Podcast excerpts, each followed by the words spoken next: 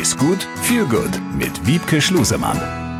Ist gut, viel gut. Das ist heute eine besondere Ausgabe, aber ich freue mich sehr, dass unsere Ernährungswissenschaftlerin mit dabei ist. Die spielt die Hauptrolle. Wiebke Schlusemann. Wiebke, guten Tag.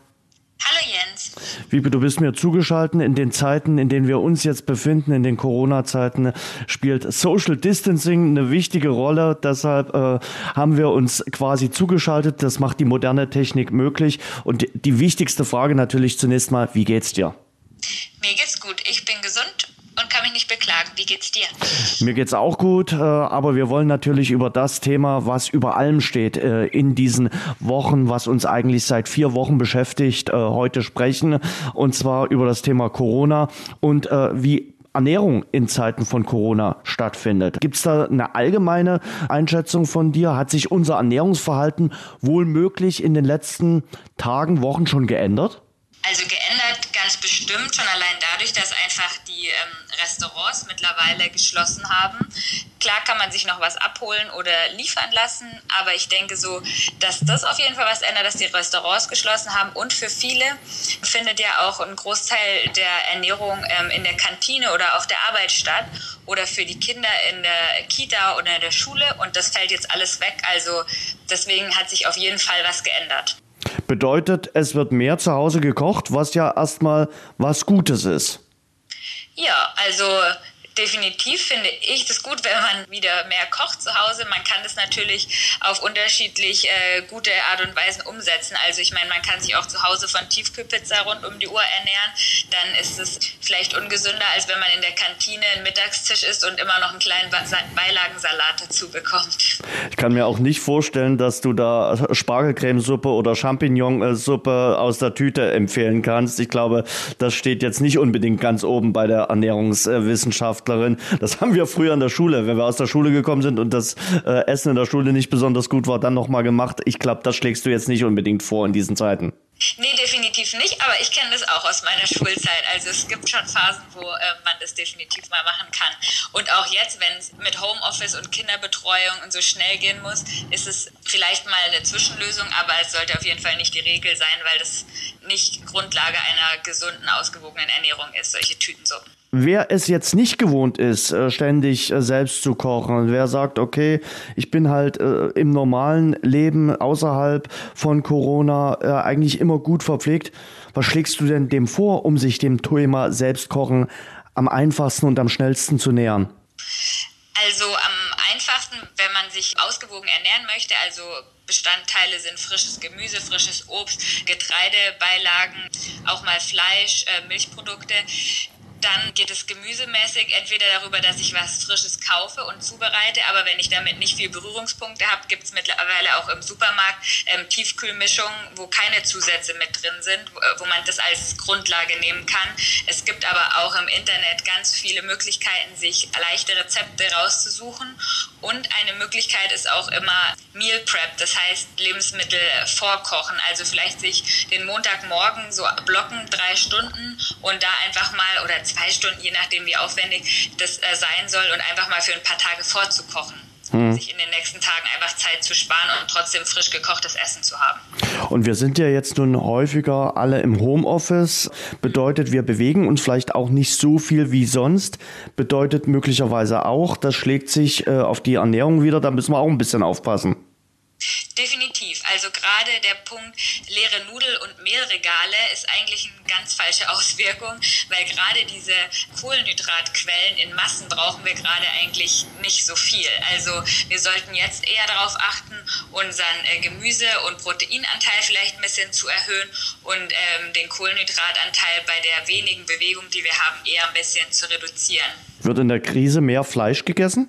Oh, schwierig zu beurteilen. Ich glaube, ähm, dass diejenigen, die immer schon viel Fleisch gegessen haben im Alltag, wahrscheinlich es auch weiterhin tun, weil im Supermarkt gibt es ja auch alles, auch verzehrfertig vom tiefgekühlten Chicken Wing, also was schon nur noch in den Backofen gelegt werden muss, bis zum Anführungsstrichen frischen Fleisch, was man noch mhm. selber zubereiten muss. Auch hier bleibe ich aber meinem Standpunkt treu, die Metzger haben offen und wenn Fleisch, dann vom Metzger bitte. Okay. Und wie ist es mit dem Alkohol? Also ich, weiß ja nun, äh, Ernährungswissenschaftler sagen jetzt nicht jeden Tag eine Flasche Wein. Aber manchmal muss man ja die Sorgen mit irgendwas dann runterspülen äh, und gönnt sich abends vielleicht ein Gläschen Wein. Genau, also ähm, da gibt es ja auch diverse Ansichten, gerade die ähm, sehr gesund empfundene mediterrane Diät ähm, empfiehlt sogar ein kleines Glas Rotwein am Tag. Da ist auf jeden Fall die Leitlinie wie immer, die Menge macht das Gift. Also eine Flasche sollte es nicht jeden Tag sein, aber mein Gläschen schadet auf jeden Fall nicht. Ich wollte den Spruch einmal hören heute. Äh, da haben wir ihn. Die Menge macht das Gift. Äh, sehr schön. Wiebke, ähm, grundsätzlich können wir mittels der Ernährung etwas äh, gegen die Corona-Infektion äh, tun oder anders gefragt, können wir uns vor dem Coronavirus mit irgendeiner Ernährung schützen? generell gegen den Virus äh, schützen, dass wir uns den einfangen, können wir uns durch die Ernährung nicht. Wir können allerdings unseren Körper stärken, unser Immunsystem stärken und damit ähm, die Auswirkung und den Ausbruch der Krankheit auf jeden Fall beeinflussen. Und da können wir und sollten wir jetzt die Zeit, die wir vielleicht mehr haben, fürs Kochen auf jeden Fall nutzen, um uns Gedanken über unsere gesunde Ernährung zu machen. Wie schafft denn Ernährung das? Also hauptsächlich über die Stärkung des Immunsystems. Und das Immunsystem findet hauptsächlich im Darm statt. Das heißt, wenn wir durch die Ernährung schaffen, einen gesunden Darm zu haben und damit eine gesunde Nährstoffversorgung zu gewährleisten im Körper, eine gesunde Hormonproduktion, gesunde Antikörperproduktion, dann schaffen wir es auch, möglichst gesund beziehungsweise im Falle einer Ansteckung die Krankheit gut zu überstehen. Also das sollte auf jeden Fall das Ziel sein, über die Ernährung und gesunden Darm und damit ein gesundes Immunsystem zu schaffen. Gib uns mal die wichtigsten Bausteine. Wie sollte Ernährung jetzt besonders in diesen äh, schwierigen Zeiten aufgebaut sein? Was sind die wichtigsten Bestandteile? ballaststoffreich und vitaminreich, was miteinander einhergeht über frisches Obst und frisches Gemüse. Dann können wir unseren Darm stärken durch Bakterienkulturen aus Joghurt und Sauerkraut zum Beispiel. Dann gesunde Omega-3-Fettsäuren aus Fisch, Nüssen und Samen sind äh, förderlich. Dann ähm, Zink ebenfalls aus ähm, Kernen, Samen, Haferflocken, Kakao, aber auch aus ähm, Käse und Ei zum Beispiel. Ja, und dann so die gängigen Immun Boost-Tipps, Zitrone, Ingwer, Kurkuma, die schaden auf jeden Fall auch nicht. Hm. Gibt es noch einen besonderen Tipp, einen besonderen Immunbooster-Tipp? Ja, wir haben schon mal eine Folge gemacht zum Thema Ingwer und da habe ich auch den, oder zu Smoothies auch, und habe ich auch den Kurkuma-Shot vorgestellt, mhm. ähm, als Mischung aus Ingwer, Kurkuma, Zitrone und Pfeffer. Wenn man das jeden Morgen zum Beispiel als goldene Milch, das heißt mit einer pflanzlichen Milch zusammen erwärmt trinkt, da tut man auf jeden Fall seinem Darm ähm, und seiner Gesundheit was Gutes mit. Und dann nicht nur gut ernähren, sondern auch versuchen rauszukommen, mal ein bisschen zu bewegen. Das äh, ist ja erlaubt. Genau, also ganz wichtig fürs Immunsystem ist neben der Ernährung ausreichend Schlaf, viel trinken. Trockene Schleimhäute sind nämlich das Eingangstor für die Viren. Dann Bewegung draußen an der frischen Luft mit ausreichend Abstand und nicht gerade auf riesigen Massenansammlungsplätzen. Sonne tanken und dann ansonsten einfach darauf achten, Körperhygiene und Hygiene bei der Lebensmittelzubereitung. Und dann kann man sich nicht vorwerfen, dass man nicht äh, sich gut versucht hat zu schützen. Sonne zu tanken äh, fällt jetzt leichter, weil die Sommerzeit ist äh, rangerückt und äh, damit äh, ist es eine Stunde lang länger hell. Genau.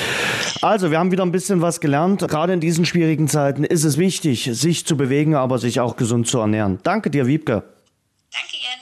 Besser essen, besser genießen, besser leben. Ist gut mit Wiebke Schlusemann.